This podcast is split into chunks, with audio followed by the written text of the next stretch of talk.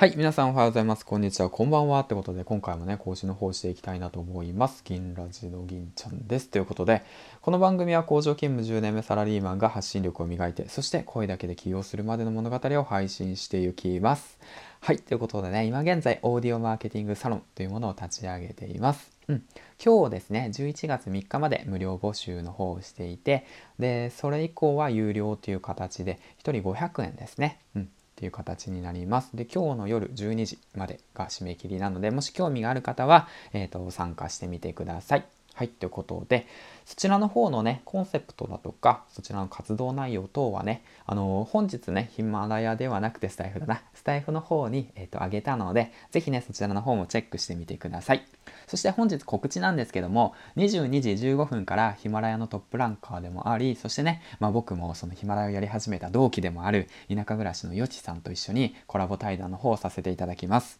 うん。はい、ということで、まあそうですね、トークテーマの方は、うん、まあ特に決まってはいるんですけども、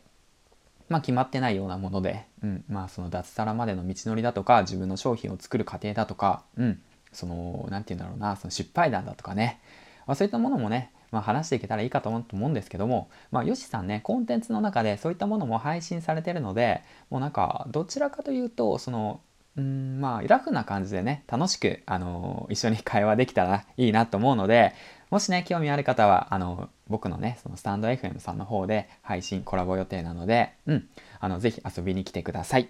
はいということでね本日22時15分からえっ、ー、とよしさんとのコラボ配信をするのでえっ、ー、とぜひお待ちえ待っておりますということで 最後噛んじゃった。もういいかな。そんな感じで。では、次回の放送でお会いしましょう。銀ちゃんでした。バイバイ